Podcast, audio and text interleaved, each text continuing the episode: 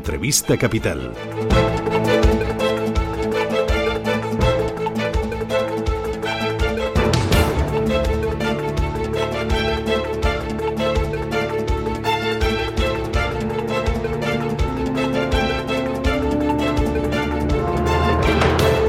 El número de parados real en España se acerca ya a los 6 millones y a los 3.964.000 oficiales se suman los que están en ERTE y cese de actividad y colectivos excluidos como los que reciben formación serían 5,8 millones de desempleados.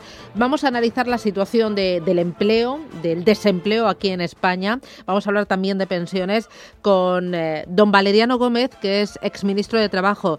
Don Valeriano, ¿qué tal? Muy buenos días, bienvenido.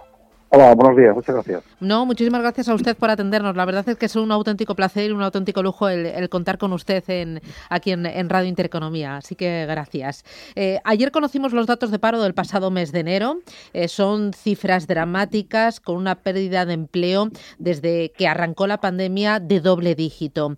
Eh, ¿Cómo ve usted, qué valoración hace de estas últimas cifras, de cómo se está desarrollando cómo está golpeando la pandemia a algo tan importante como es el empleo desde el punto de vista económico y también social? Bueno, son malos datos, claro. Siempre son malos en el mes de enero. Eh, son algo mejores que otros meses de enero, pero esto eh, no es eh, significativo. Eh, lo cierto es que en el último año hemos perdido aproximadamente unos 330.000 eh, empleos.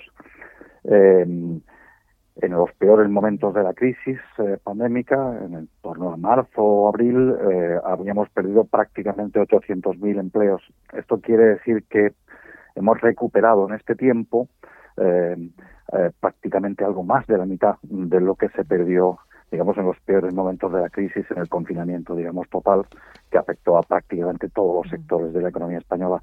En ese sentido, eh, digamos que eh, las cifras son las que son y no incluyen, obviamente, como se ha dicho en la introducción a la entrevista, no incluyen el, el conjunto de los afectados por ERTE, que son considerados, como es lógico, puesto que siguen estando ocupados en sus empresas, eh, aproximadamente 700, algo más de 720.000 eh, personas que están afectadas por ERTE.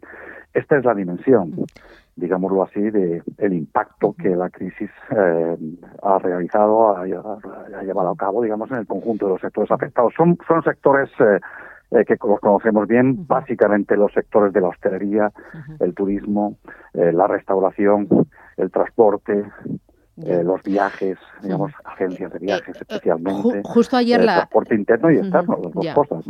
justo ayer, por, por mirar un sector que a todos nos toca muy de cerca, la hostelería ha perdido 37.000 cotizantes y se quejaban desde la hostelería de la falta de ayudas directas por parte del gobierno. El gobierno, de momento, ha puesto en marcha los ERTES. hay 738.000 personas todavía en ERTE. Aquí dos cosas. Uno, eh, el gran riesgo que corremos, entiendo, es que todos estos ERTES terminen finalmente en expedientes de regulación de empleo, en despidos, porque muchas empresas terminarán cerrando. Bueno, esto significaría que, eh, digámoslo así, nuestro sector de la hostelería no, se recuperaría, ni siquiera en situación de normalidad. Esto también es un supuesto que debemos revisar, obviamente. Eh, lo razonable es pensar sobre todo si la situación sanitaria se despeja definitivamente. Es decir, aquí dependemos crucialmente de la evolución, de la innovación y de la ciencia en el ámbito de la vacunación. Eh, si efectivamente la vacuna termina produciendo una inmunidad de rebaño, terminamos teniendo, seguramente atenuadamente, pero eh, una, una situación de normalidad también en la hostelería, que volvamos, eh, digámoslo así, a considerar a los eh, hoteles, a los restaurantes, que en parte ya lo son, pero que lo consideremos también mentalmente lugares seguros, eh, desde luego mm, mm, una buena parte de lo que ahora son eh, ERTES no tendrían por qué convertirse en ERES a futuro, es decir, con despidos, con el ajuste tradicional que siempre ha tenido la economía española.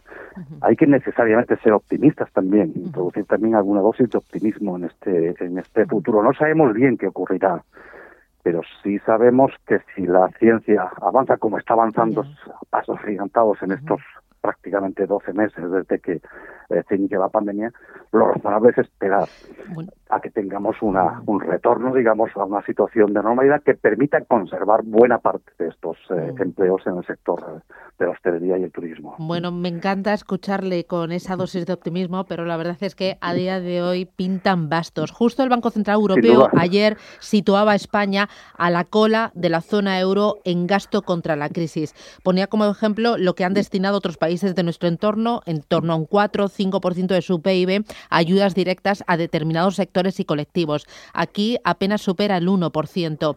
¿El gobierno debería, podía haber hecho más? Bueno, depende, depende cómo, cómo consideremos el cómputo. Ahí, ahí hay que hay que establecer formas eh, homogéneas. A mí me parece que eh, la innovación más importante, que es la aplicación masiva de los ERTES, ha evitado una enorme, un enorme grado de destrucción de empleo, sin duda alguna. Se han aplicado no solo en España, se han aplicado en buena parte de los países europeos. En el caso español, eh, no había casi experiencias previas en ese sentido. Existía la figura del ERTE, pero apenas se utilizaba. Y, digámoslo así, eh, yo creo que el avance ha sido importante. ¿En qué sentido? En el sentido de mostrar que una buena utilización de esta figura impide y eh, realiza, digamos, una labor que es también muy sana y es tratar de preservar aquello que es preservable en la economía española. Seguramente harán falta más ayudas, eh, sin duda alguna. Ha habido también ayudas muy importantes en el ámbito de la financiación, del apoyo a la liquidez de las empresas, también durante este tiempo eh, importantes. Yo creo que serán insuficientes si la crisis sigue golpeando con tanta intensidad eh, nuestra economía, seguramente serán necesarias más ayudas. El gobierno ya ha anunciado también la prórroga de los ERTES hasta mediados de año y seguramente será necesario prolongarlos durante mucho más tiempo. A este respecto debo decir que el ERTE, como se decía en algún momento, no supone eh, un gasto que la economía española no pueda permitirse.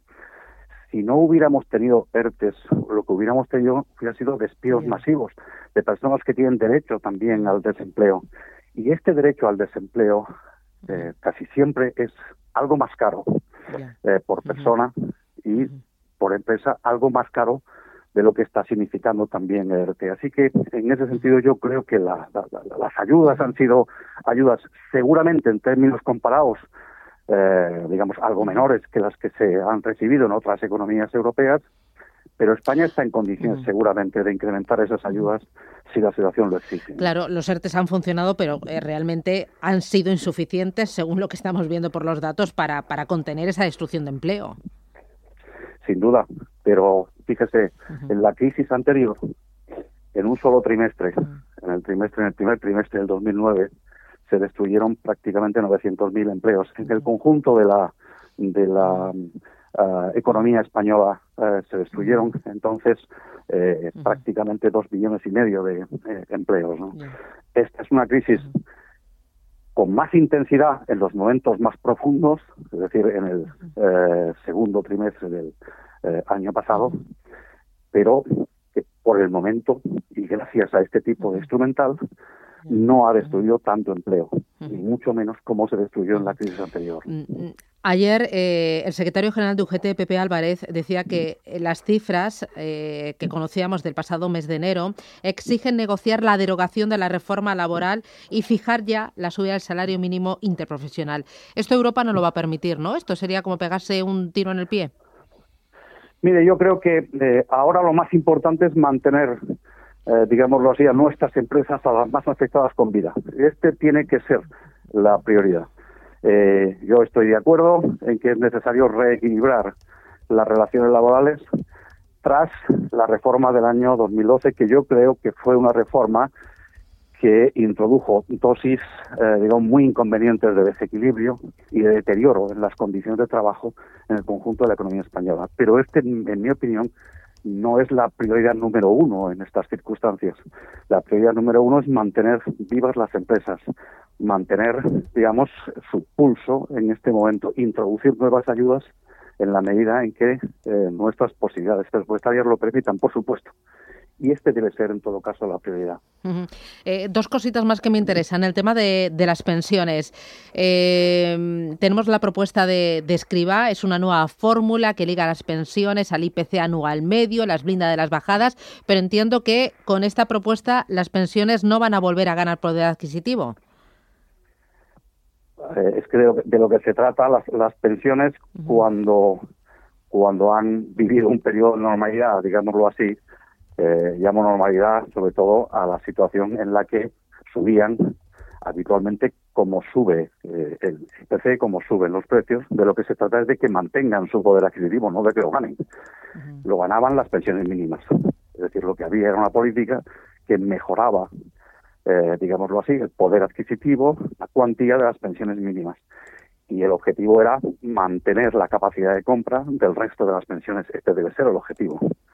Objetivo no, no, no debe ser, por desgracia, nosotros no estamos en condiciones, ni ningún país del mundo está en condiciones de que las pensiones suban sistemáticamente por encima de los precios. El objetivo tiene que ser al menos cuidar de su poder adquisitivo como establece nuestra Constitución.